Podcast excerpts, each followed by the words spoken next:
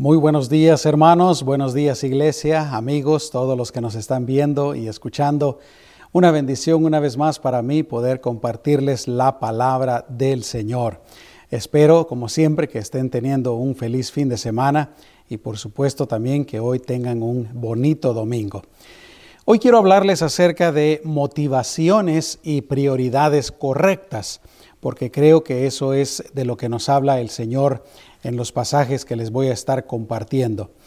Pero yo quisiera recordarles algo que estuve diciendo en servicios anteriores y lo repetí varias veces porque quiero que se quede bien grabado en nuestra mente y en nuestro corazón.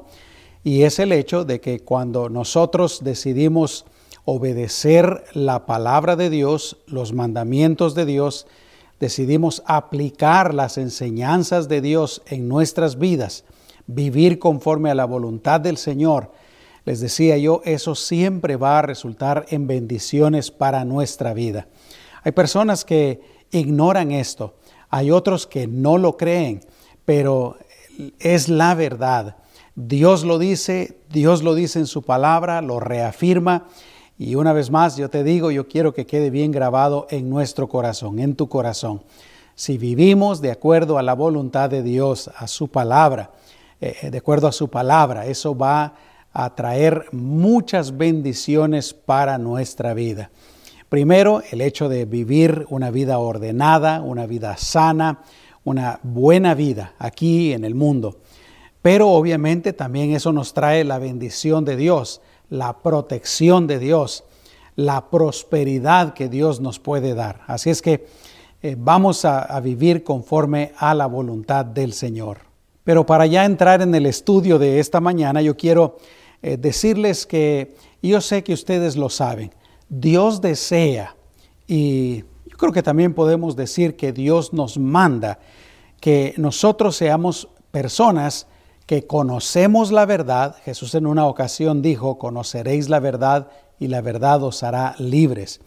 Bueno, seamos personas que conocemos la verdad, personas que amamos la verdad, pero por sobre todas las cosas, personas que practicamos la verdad, decimos la verdad y vivimos la verdad en nuestras vidas. En otras palabras, pues, que seamos personas sinceras, personas honestas, personas íntegras.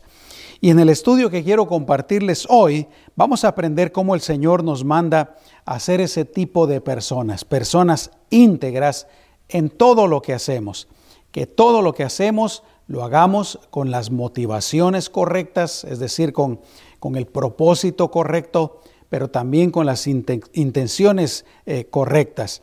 Ah, nos anima también a darle prioridad en nuestras vidas a aquellas cosas que son verdaderamente importantes y a las que no son tan importantes, no darles la principal prioridad, ponerlas en su lugar eh, correcto. Y vamos pues a estar hablando acerca de eso. Pero yo quisiera agregar también de que si nosotros somos creyentes, si somos cristianos, hijos de Dios, nuestra vida debe de estar marcada por estas dos cosas. Número uno, debemos de ser personas de integridad. Y número dos, nosotros tenemos que conocer las cosas que verdaderamente valen la pena y darle prioridad a esas cosas. Así es que vamos a orar pues y vamos a entrar inmediatamente en la lección. Cierra tus ojos conmigo. Señor, una vez más te damos gracias por tu bendita y santa palabra. Verdaderamente, si te escuchamos, Señor, si practicamos tu palabra, grandes bendiciones van a venir a nuestras vidas. Vamos a tener una vida mejor, una, una vida más saludable una vida más completa, Señor, no solamente en este mundo, eh, con nuestra familia y con todo lo que hacemos en este mundo, pero especialmente contigo, Dios mío. Así es que ayúdanos a seguir aprendiendo y ayúdanos a seguir aplicando tu palabra, tus mandamientos en nuestra vida. Te lo pedimos en tu nombre, Señor Jesús, y te damos gracias. Amén. Así es que, pues, la, la primera lección para hoy, eh, vuelvo a repetir, es que Dios espera que tengamos las motivaciones y las intenciones correctas en todo lo que hacemos. Ya en domingos anteriores he compartido algunas otras enseñanzas de Jesús. Por ejemplo, en una ocasión, Él nos enseñó que cuando hacemos obras de misericordia, cuando hacemos obras de caridad, cuando hacemos cosas buenas, podríamos agregar ahí aún cuando hacemos favores, que lo hagamos con la intención verdaderamente de ayudar al prójimo y que no lo hagamos solamente para ser vistos por los demás. Y, hablé acerca de eso pues eh, en uno de los estudios anteriores. Ustedes conocen la palabra del Señor y eso es lo que nos dice el Señor. Eh, decía que, que nuestra mano izquierda no sepa lo que hace nuestra mano derecha, que lo que hagamos pues sea con, el, con la intención, la motivación correcta. También en un estudio anterior aprendimos que cuando oramos, el Señor dice que también no lo hagamos solo para ser visto por los demás, porque este tipo de, de actitudes, este tipo de acciones, las hacen los hipócritas, dice el Señor, los eh, mentirosos, los falsos. Y nosotros, los creyentes, no debemos de hacerlo de esa manera. Y en estos versículos que voy a leer, el Señor habla acerca del ayuno. Y nos dice que cuando ayunamos, también lo tenemos que hacer con la motivación y con la intención correcta, adecuada. Mateo capítulo 6, versículos 16 al 18 dice, Cuando ustedes ayunen, no se hagan los tristes, como los hipócritas, dice, que descuidan su apariencia para mostrar a los hombres que ayunan. Es decir, eh, algunas personas ayunaban y así como se habían levantado, así se quedaban despeinados, demacrados y seguramente hasta hacían una cara así más demacrada para que los demás los vieran y vieran que había algo extraño en ellos y les preguntaran por qué andas así. Entonces ellos iban a decir, bueno, ando así porque estoy ayunando. y el Señor dice aquí pues que, que, no hagamos eso. Eh, dice, estas personas que descuidan su apariencia para mostrar a los hombres que ayunan.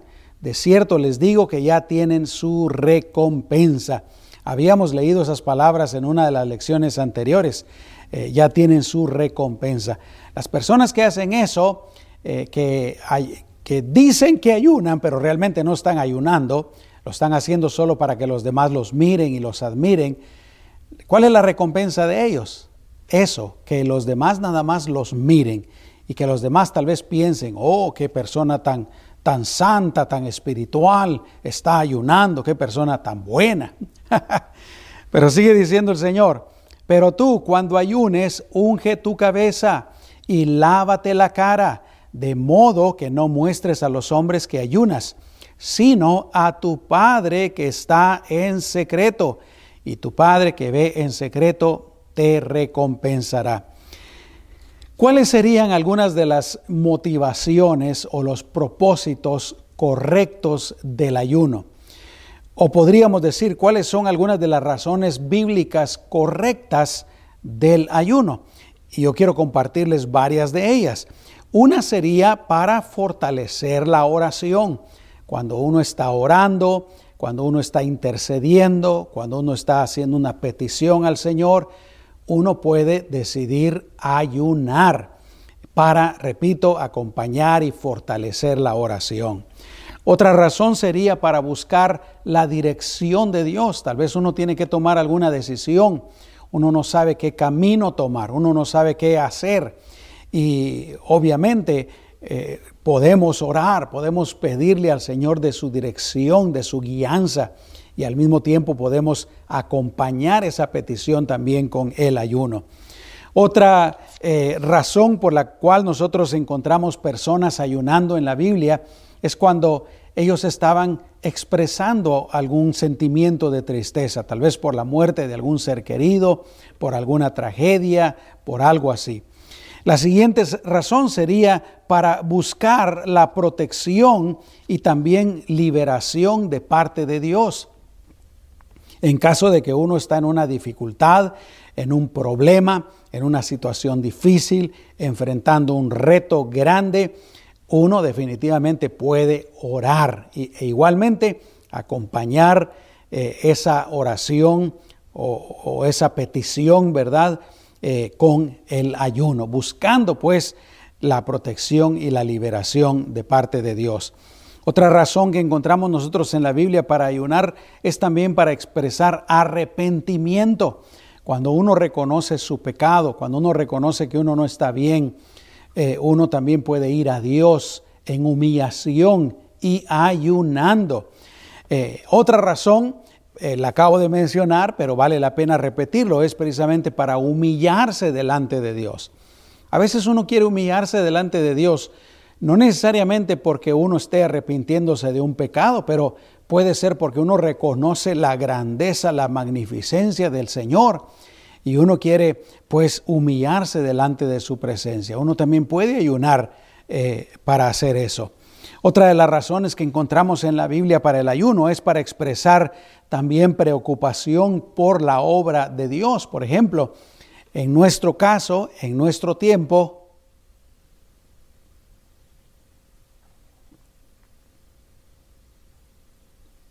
nosotros podríamos ayunar pidiéndole al Señor por la salvación de los perdidos. Podríamos ayunar pidiéndole al Señor que a nosotros, la iglesia, el Señor nos una y nos use para su honra y para su gloria. Una razón más que encontramos en la Biblia por la cual se ayuna es también para vencer la tentación. Cuando viene una tentación fuerte eh, y, y, uno se ve pues tentado a caer en aquella tentación, uno se siente débil, uno puede orar y pedir al Señor por fortaleza y ayunar también. Y también uno puede hacerlo para consagrarse más al Señor, para entregarse, para rendirse más al Señor. Y por último, otra de las razones que encontramos en la Biblia para el ayuno, y estas no son todas, hay más, pero otra de las razones es simple y sencillamente como una manifestación, como una muestra de amor y de adoración al Señor, en las que uno Tal vez podría estar orando o uno podría estar cantando o uno podría estar adorando al Señor y uno decide hoy, estos días, yo voy a ayunar eh, para consagrarme más al Señor y para adorar al Señor. Nosotros vemos cómo el Señor, por ejemplo, ayunó. Antes de empezar su ministerio, la palabra de Dios dice que Él fue al desierto por 40 días y ahí estuvo Él ayunando. Así es que el Señor nos da el ejemplo. Esas serían razones correctas, motivaciones correctas, cuando uno verdaderamente quiere hacer alguna de estas cosas. Otra cosa que yo creo que es muy importante entender que la palabra del Señor nos enseña es que tenemos que saber que el ayuno correcto una persona lo practica y es efectivo cuando esa persona está viviendo conforme a la voluntad del Señor. En el siguiente pasaje que les voy a leer, ahí nos vamos a dar cuenta cómo Dios le recriminó a aquellos que ayunaban, pero vivían de una manera contraria a su voluntad. En Isaías capítulo 58 del versículo 1 en adelante, dice, proclama a voz en cuello, no te contengas Alza tu voz como corneta. Denuncia ante mi pueblo su transgresión. Está hablando de una transgresión. Y a la casa de Jacob su pecado. Pero ellos me consultan cada día. Ahí estaba eh, el pueblo consultándole a Dios, preguntándole cosas. Y dice, y también les agrada saber mis caminos como si fuera gente que hubiera obrado con justicia y que no hubiera dejado el juicio de su Dios. Mira qué interesante. Era gente que le gustaba conocer la voluntad de Dios. Le gustaba, a eso se refiere cuando dice, eh, les agrada saber mis caminos. Pero lo interesante es que solo les gustaba conocerlos, pero no les gustaba ir por ellos. No les gustaba eh, caminar por esos caminos, obedecer al Señor. Y sigue diciendo, me piden justos juicios y quieren acercarse a Dios. Dicen, ¿por qué ayunamos y no hiciste caso? O sea, ellos estaban pues orando, pidiendo al Señor justos juicios, pidiendo de peticiones, etcétera. Y, y, cuando no había resultado, le preguntaban a Dios, Dios, estamos ayunando, hemos ayunando, ¿por qué no nos escuchas? ¿Por qué no haces caso? ¿Por qué no respondes? Y sigue diciendo, ¿por qué afligimos nuestras almas y no te diste por aludido? Ahora, escuchemos lo que dice después. He aquí que en el día de su ayuno logran su deseo, es decir, hacen lo que se les da la gana y explotan a todos sus trabajadores. He aquí que sus ayunos son ocasión de contiendas y de riñas, para herir con el puño de perversidad no pueden seguir ayunando como ahora, con el objeto de hacer oír su voz en lo alto. Démonos cuenta, pues, que estas personas estaban buscando la voluntad de Dios, según ellos. Les agradaba conocer los caminos de Dios. Le estaban haciendo peticiones, pero, eh, ay, además de eso estaban ayunando, pero su vida era un desastre. y ese es un buen ejemplo para nosotros. Su vida era un, un desastre. Eh, y sigue diciendo, ¿es este el ayuno que yo escogí? Solo un día en que el hombre se aflija a sí mismo. ¿Acaso el doblegar la cabeza como junco y el acostarse sobre silicio y ceniza es lo que llaman ayuno y día agradable para el Señor? Lo que Dios les está diciendo aquí es, a mí no me pueden engañar, sus acciones exteriores, sus, sus ritos, su falso ayuno, eso, eso no me va a agradar a mí, eso no me va a llegar al corazón, eso no me va a convencer a mí de que ustedes están haciendo lo correcto. Y tristemente hay personas eh, así, aún en nuestros días. Personas, déjame darte algunos ejemplos, personas que piensan que si solo van a la iglesia el domingo, digamos, y cantan un poco y dan una limosna, y, ya con eso Dios se ha agradado, ya con eso eh, pagaron sus votos, ya con eso es suficiente. Ahora Dios tiene la obligación de cuidarlos y de bendecirlos y de prosperarlos durante toda la semana. Eso no puede ser así. Dios no puede ser burlado, dice la palabra del Señor. Por eso es tan importante esta lección. Cuando hacemos algo, debe de ser sinceramente, honestamente, íntegramente, con las intenciones, con la actitud eh, correcta, con el propósito correcto. Y aquí Dios se los dice, eh, cuál, es, cuál debe de ser la verdadera actitud del ayuno y cómo la vida de las personas debe de ser una vida recta, una vida de acuerdo a la voluntad del Señor, eh, para que el ayuno sea efectivo y sea escuchado. Dice, no consiste más bien el ayuno que yo escogí en desatar las ligaduras de impiedad, en soltar las ataduras del yugo, en dejar libres a los quebrantados y en romper todo yugo no consiste en compartir tu pan con el hambriento y en llevar a tu casa a los pobres sin hogar. No consiste en cubrir a tu prójimo cuando lo veas desnudo y en no esconderte de quién es tu propia carne. ¿Te das cuenta? El Señor nos está diciendo, le decía a esta gente, por supuesto, pero nos dice a nosotros también, lo que yo más deseo de ustedes, lo que yo más espero de ustedes, es que ustedes amen a Dios, amen al prójimo y se comporten de una manera íntegra y correcta. Versículo 8. Entonces, si hacen eso, despuntará tu luz como el alba y tu recuperación brotará con rapidez. Tu justicia irá delante de ti y la gloria del Señor irá a tu retaguardia. Esta gente se estaba engañando a sí mismos porque hacían esos ayunos hipócritas, eh, dejaban de comer, andaban eh, afligidos, mostrándose afligidos, disque buscando la voluntad de Dios, el juicio de Dios, la verdad de Dios, etcétera, etcétera, pero sus vidas eran un desastre. Y no puede ser así, repito. Así es que eh, esa es una buena lección. Pero por otra parte, el Señor también dijo que no debemos de ayunar solo para que los demás nos miren y nos admiren. Ya dije esto antes, pero quiero enfatizarlo. Por eso fue que Él dijo, no se hagan los tristes como los hipócritas que descuidan su apariencia para mostrar a los hombres que ayunan. Cualquier ayuno de ese tipo es un ayuno inútil, no sirve para nada, no tiene ningún valor, no impresiona a Dios absolutamente para nada, es sin sentido. Y la otra cosa que el Señor nos enseñó es que el ayuno verdadero debe de ser algo entre la persona, entre el creyente y Dios. Por supuesto, eso no quiere decir que solamente una persona, porque podría ser, por ejemplo, la iglesia.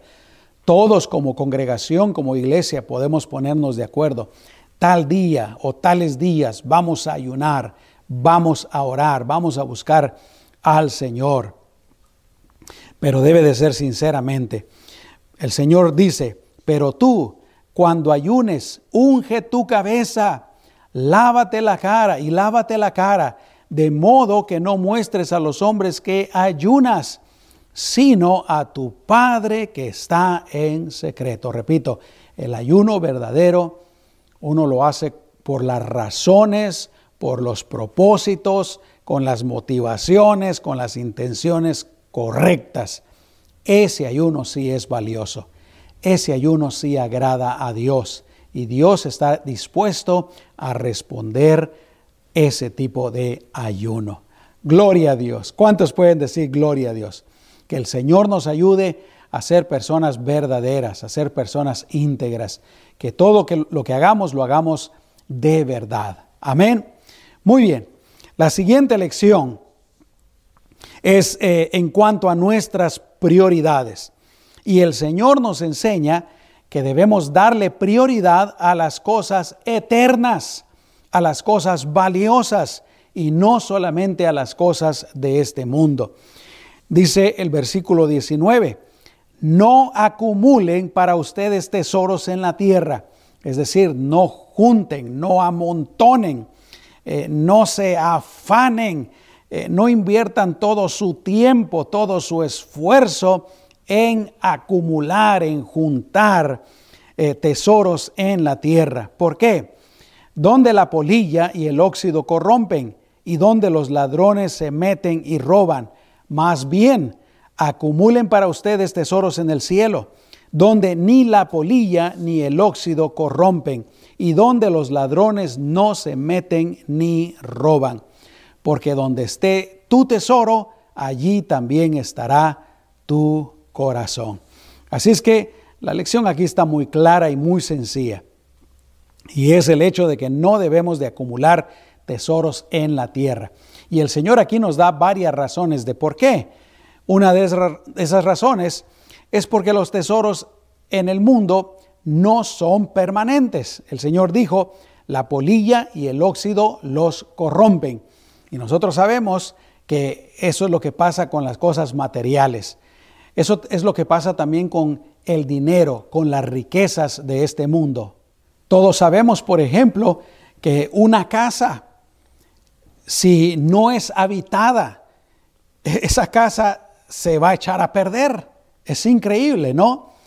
Aunque nadie viva en ella, eh, aunque nadie le haga daño, pero esa casa se va a echar a perder. Necesita cuidado, necesita mantenimiento. Lo mismo es con los tesoros, con las riquezas necesitan cuidado excesivo, si no, se pueden desperdiciar, se pueden echar a perder o como dice el Señor, eh, los pueden robar también. Y esa es la siguiente razón que el Señor nos da. Las riquezas, los bienes de este mundo, las cosas de este mundo no son seguros. Jesús dijo, los ladrones pueden robarlo eh, o se pueden perder, ¿no?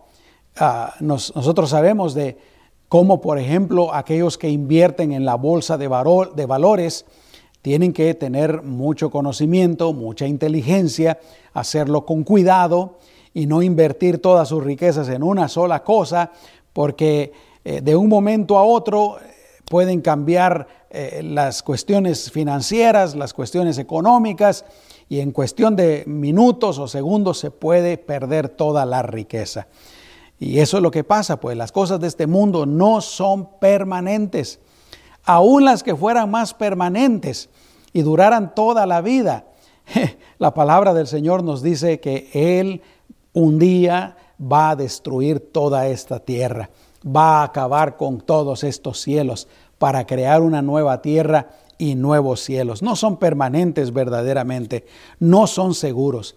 Y sabes que es lo malo también cuando una persona empieza a acumular tesoros aquí en el mundo, que esos tesoros pueden tomar tanta prioridad en la vida de esa persona, que esa persona puede poner esos tesoros por encima de otras cosas que son más valiosas. Por ejemplo, una persona puede poner las cosas materiales, las riquezas, por encima de su familia. Yo creo que todos hemos sabido de casos de personas, por ejemplo, de que por hacerse más ricos, por hacerse más poderosos, por tener más cosas materiales, descuidan totalmente a su familia, se olvidan eh, de su familia. Y ya cuando los quieren recuperar, a veces es demasiado tarde. Y lo que es peor, hay personas que, y esto es verdaderamente la advertencia que el Señor nos está haciendo aquí, hay personas que por buscar cosas materiales, por buscar las riquezas de este mundo, por acumularse pues riquezas en este mundo, se olvidan de Dios, se olvidan del el reino de los cielos cambian a Dios por las riquezas. La palabra de Dios nos da varios ejemplos acerca de eso.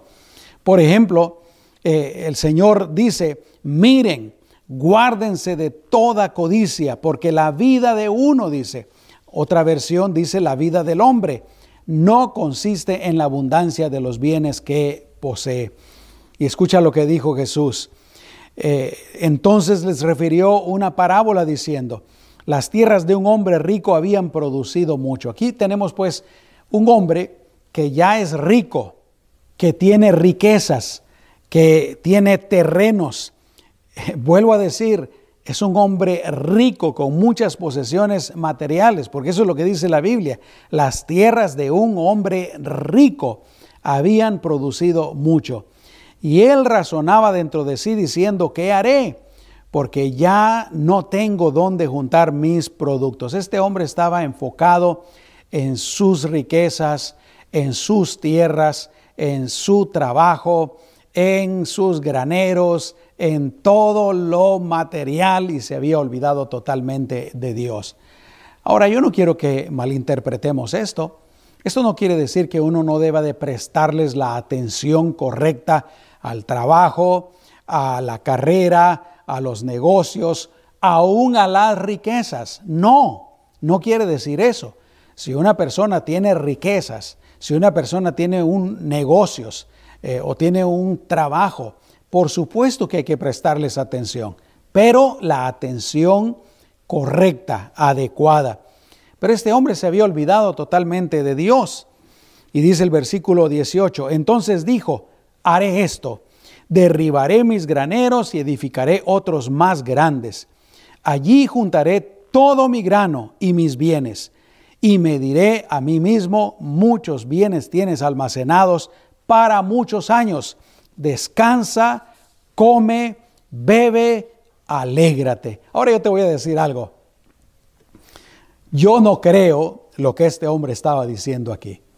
Él estaba diciendo que al juntar esta cosecha de ese año, él iba a descansar, él iba a alegrarse, él iba a comer y él, iba a beber. ¿Sabes qué? Yo lo dudo. Porque una persona tan avara, eh, lo que hubiera hecho es, este año me fue muy bien, excesivamente bien, entonces el otro año yo le voy a echar más ganas, voy a hacer más riquezas todavía. Qué triste. Pero escucha lo que pasó, versículo 20. Pero Dios le dijo, necio, esta noche vienen a pedir tu vida y lo que has provisto, ¿para quién será? Nosotros no somos los dueños de la vida. Nosotros no tenemos ningún control sobre nuestra vida, sobre nuestra salud. Bueno, cierto control, ¿verdad? Pero verdaderamente ninguno de nosotros puede decir, eh, yo voy a vivir hasta que tenga 85 años y no me va a pasar nada antes, no voy a morir antes. Nadie puede decir eso. A cualquiera de nosotros nos puede ocurrir un accidente y morir hoy mismo o esta semana o enfermarnos del virus y algunos lo pasan sin ningún problema y otros se mueren. Así es que por eso el Señor le dice, necio, eres un necio. Te has concentrado tanto en las riquezas, te has concentrado tanto en amontonar en este mundo. Dice versículo 21, así es el que hace tesoro para sí y no es rico para con Dios. Así es que verdaderamente, en lugar de estar acumulando eh, tesoros en la tierra, deberíamos de acumular tesoros en el cielo en el reino de los cielos. Esos tesoros son permanentes. ¿Por qué? Porque están en el cielo. Cuando muramos, ahí van a estar esos tesoros por toda la eternidad. Esos tesoros sí están seguros. Nada los puede destruir. Nadie se los puede robar. ¿Y sabes qué? Esos tesoros sí agradan a Dios cuando nosotros decidimos hacernos tesoros en el cielo, estamos agradando a Dios. Dios se agrada de nosotros, Él está contento con nosotros. Pero no solamente eso, aquí está la otra cosa bien interesante. Cuando nosotros decidimos hacernos tesoros en el cielo, también empezamos a apreciar las cosas buenas de esta vida. Es increíble. Yo he conocido personas que que están tan enfocados en las riquezas y en las cosas de este mundo que no las aprecian. Y, no solamente eso, lo más triste, como dije antes, es que algunos hasta descuidan a su familia. Pero cuando nosotros verdaderamente empezamos a hacer tesoros en el cielo, agradamos a Dios, empezamos a apreciar más esta vida y las cosas buenas de esta vida, incluyendo a nuestra familia. Gloria a Dios. ¿Tú sabías que en este mundo la familia es uno de los más grandes tesoros que tenemos? Y más vale que los amemos, que los cuidemos, que les dediquemos tiempo, eh, etc. Así es que hacernos tesoros en el cielo también nos ayuda a enfocar nuestras vidas en lo correcto, en lo valioso. ¿Por qué digo esto? Porque cuando tú te estás haciendo tesoros en el cielo, tú no solamente vas a amar a Dios, no solamente vas a hacer lo correcto, pero también vas a hacer lo que sabes que es correcto para Él. Una de esas cosas es la salvación del perdido. Entonces vas a querer dedicarte o ayudar para que el Evangelio sea predicado, o ayudar al necesitado, a tener compasión del que está necesitado, a servir al Señor a muchas cosas buenas. Y por último, ¿sabes qué?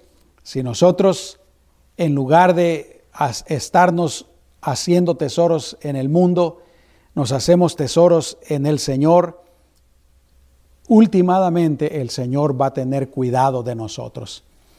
Yo creo que algunas personas, la razón por la que están tan afanados en juntar riquezas en este mundo es porque tienen miedo de no tener cuando haya necesidad. Pero sabes qué? Repito, si uno se enfoca en el Señor, el Señor se va a encargar de uno. Mateo 6:33 dice, más bien, busquen primeramente el reino de Dios y su justicia, y todas estas cosas les serán añadidas. El Señor se estaba refiriendo ahí a comida, a vestido, etcétera. No quiere decir que uno no vaya a tener que trabajar, no. El trabajo es una bendición. El trabajo es un, un regalo de Dios. Es la manera como el Señor nos creó. La Biblia dice que Dios trabajó por seis días y descansó el séptimo día.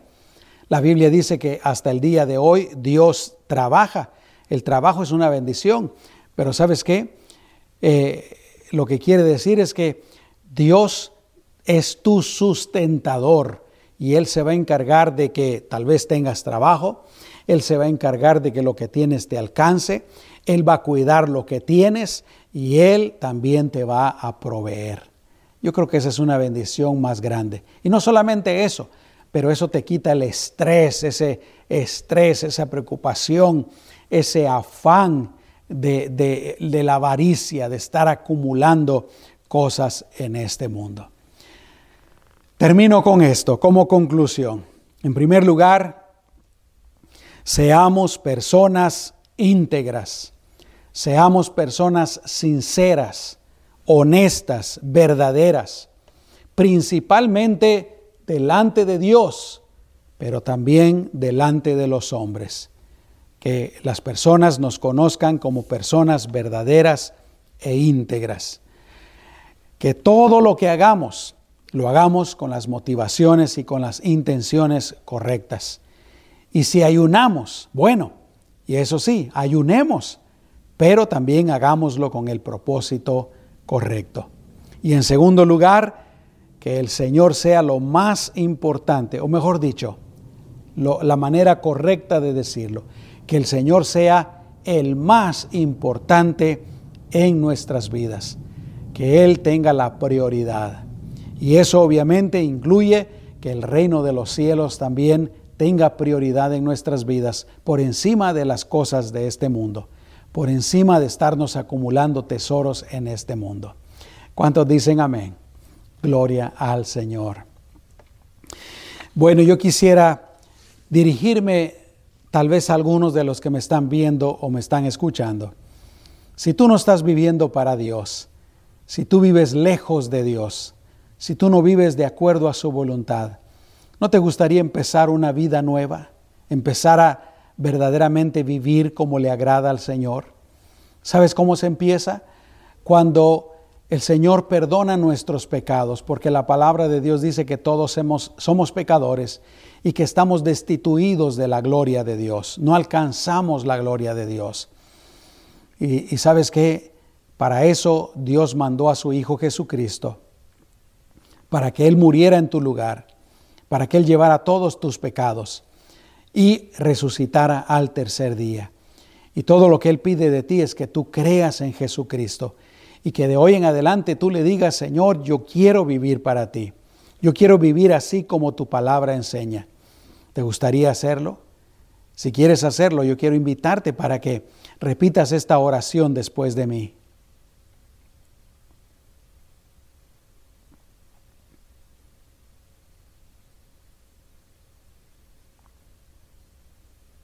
Es una oración muy sencilla. Pero si lo haces con todo tu corazón, déjame asegurarte que Dios va a perdonar tus pecados, Dios te va a limpiar y Dios te va a hacer su hijo, su hija. Y hoy tú vas a poder empezar a caminar con el Señor. ¿Te gustaría hacerlo? Yo voy a hacer la oración y tú la repites después de mí. Cierra tus ojos ahí donde estás y dile, Señor Jesús, gracias por haber dado tu vida en mi lugar por haber cargado con todos mis pecados. Por tu obra, por tu sacrificio, yo creo que puedo recibir el perdón de mis pecados. Yo reconozco que soy un pecador y te pido que me perdones, que me limpies y que me transformes.